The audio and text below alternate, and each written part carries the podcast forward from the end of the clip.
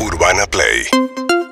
1043 Bueno, vamos a hablar de un tema que ayer generó mucha repercusión porque siempre que hablamos de temas de adopciones, qué pasa con los chicos, presentamos ayer el caso de Mariana Paula Mejías, que acogió una nena a Mimi dentro de un programa de, casas transitorias, esa, transitoria, esa situación transitoria en la que debía determinar la justicia si ponía o no a esta nena en adoptiva adoptabilidad o no, se fue extendiendo en el tiempo a punto tal que pasó Mimi tres años con esta casa supuestamente transitoria y la familia finalmente quiso adoptar a Mimi. Supuestamente la ley, no supuestamente, la ley prohíbe a quien eh, es casa de acogida eh, presentarse como candidatos a la adopción de los chicos que aceptan de entrada tener transitoriamente, pero Paula nos decía, bueno, ya es parte de nuestra familia, son tres años, se supone que este es un proceso que tiene que durar seis meses.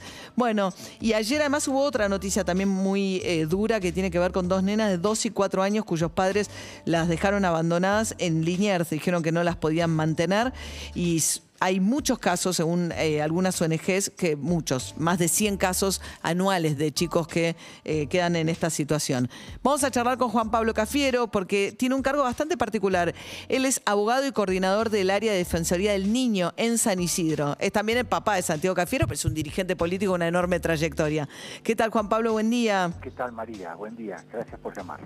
Bueno, todos estos temas siempre generan como mucho debate y mucha confusión, ¿no? Este, a ver, partiendo del hecho de que hay muchas más familias queriendo adoptar que niños en situación de ser adoptados, ¿no? En la Argentina. Sí, hay, en realidad hay, hay, hay muchos datos sobre, este, sobre esta situación. De entrada, te digo, es un tema bastante delicado porque emplazar a alguien a la condición de, de familia de, de un, de un chico, uno dice siempre, bueno, ¿qué pasa? Esta señora que te llamó al programa ayer y que decía, yo estuve tres años con este chiquito, no, no sé exactamente los detalles del Una caso. nena, sí. una nena. Bueno, eh, ¿qué, qué prevé la adopción? La adopción en favor de quién es, del adulto o del niño. Obviamente la respuesta es del niño.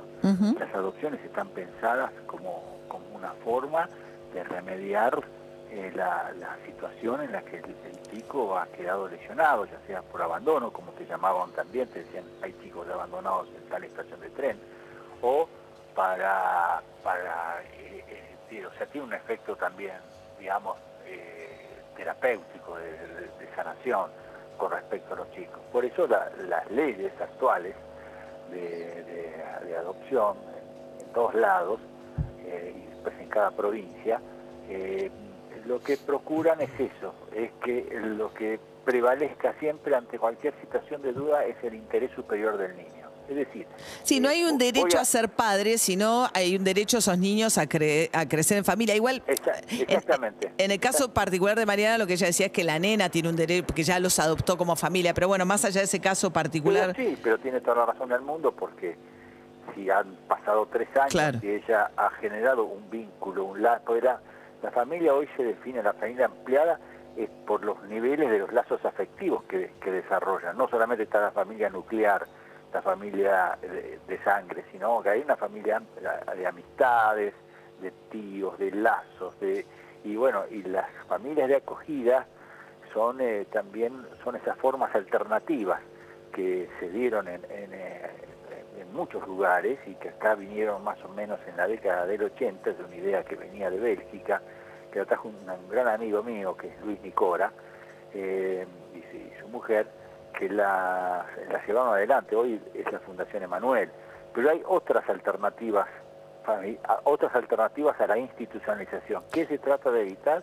Que los chicos estén institucionalizados y por el breve, eh, por el, por el tiempo más breve posible, Claro, o en una familia acogida, o en una familia sustituta. que no vayan a el- orfanatos, digamos. eh, que, que no haya, no hay, eh, que no vayan a las instituciones, que vayan el menor tiempo posible. Y si no queda otra que ir a una institución, que es una cosa que nosotros vemos que, que sucede, eh, porque porque para que todo lo otro funcione vos lo tenés que tener financiado, tenés que tener un sistema de becas, tenés que tener un sistema que, que ayude a estas instituciones. El Estado tiene que, está obligado a ayudar a estas, a, a a brindar estas eh, herramientas alternativas a la institucionalización. Entonces el chico que ha sido abandonado, abandonado cuyos derechos han sido, se encuentran vulnerados, que no puede no lo pueden llevar al, al, su centro de vida, a su, vida familiar anterior, porque hay episodios de violencia, de adicciones en la casa, que se están tratando por otras vías, ese, esa, esa criatura,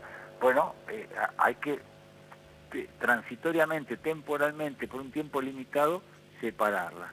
Cuando ese tiempo se, se prolonga más allá de lo debido, aunque la ley puede decir tres meses, seis meses, a veces se demoran años, años y años, y se generaron lazos afectivos ahí, por eso la propia ley reconoce los referentes afectivos, como un poco la, familia que, que, va a sustituir e, ese vínculo de sangre. Cuando a vos tenés una chiquita de, que ha estado tres años en, una familia de acogida, aunque el voluntario de la familia de acogida ha firmado en los cursos de capacitación que él no puede estar inscrito en los registros de adopción, o sea que se auto excluye, se excluye del proceso adoptivo, eh, a veces esa letra de la ley o de lo que se firmó se diluye porque obviamente uno no va a destruir un lazo afectivo por una norma legal. Eso es donde a veces los jueces se ven en, una encrucijada bastante difícil de resolver.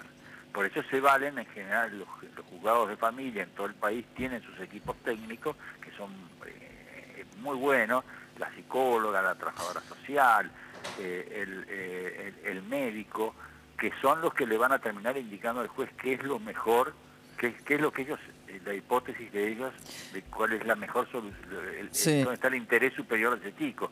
Hay que ver a qué edad sucedió también esto, ¿no? Tiene tres años la nena. Estamos hablando con Juan Pablo Cafiero, que es eh, trabaja en el área de Defensoría del Niño en San Isidro. Eh, en Pilar específicamente. ¿En Pilar? Sí, sí. Ah, ¿y por qué digo? Ah, eh... No, porque está bien, porque forma parte del Departamento Judicial de San Isidro. Ah, ok. Es una, un área del Departamento Judicial es una es un área del eh, Colegio de Abogados de San Isidro, ah, que el Colegio de Abogados de San Isidro es uno de los colegios que más ha trabajado el tema de la Defensoría del Niño.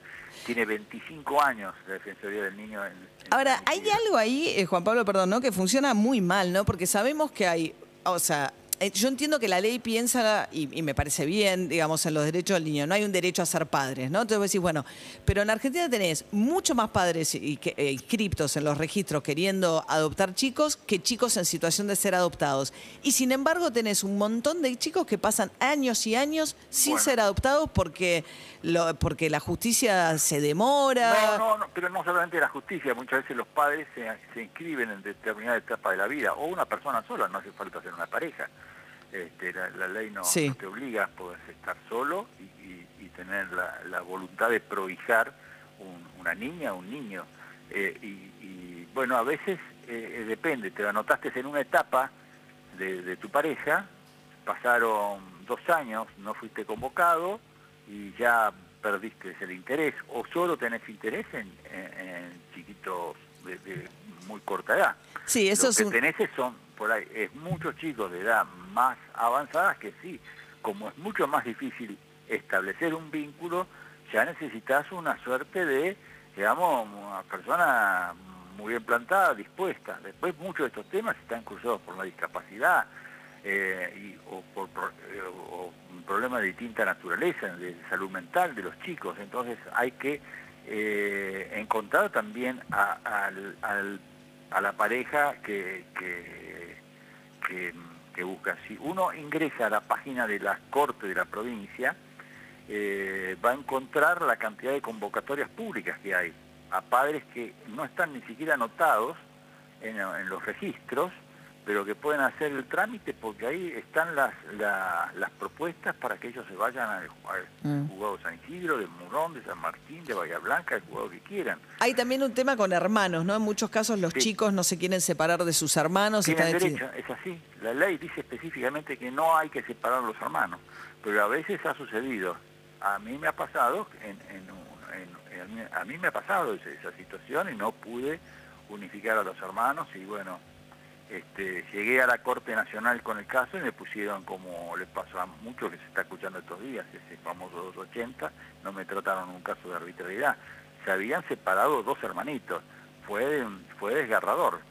este, eh, fue una, una, gran injusticia.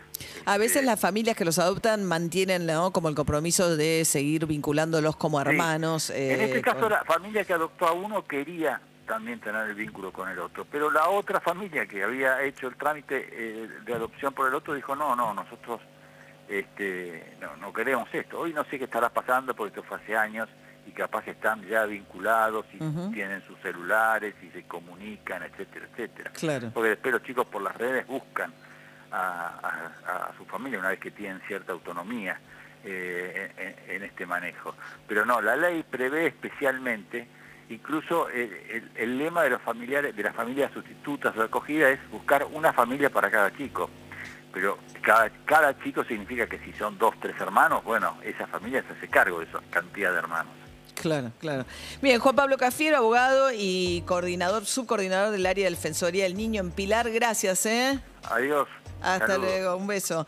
Bueno, eh, ahí es el papá de, Santiago Cafiero, pero lo que bueno, fue ministro de Seguridad de la provincia de Buenos Aires, un dirigente político de mucha trayectoria, este, la segunda generación de los Cafiero. La primera era Antonio, eh, después este Juan Pablo y ahora tenemos a Santiago Cafiero. Pero eh, más allá de eso, es, a mí siempre me da mucha admiración también las familias que por ahí, tanto las de hogares que se prestan a ser hogares transitorios, como los que adoptan chicos con problemas o los que adoptan chicos que son hermanos. Eh, es una situación muy dramática el, tema de los chicos eh, que están esperando por un hogar, padres que están esperando por chicos, y hay algo ahí que no funciona bien también, ¿no? Este...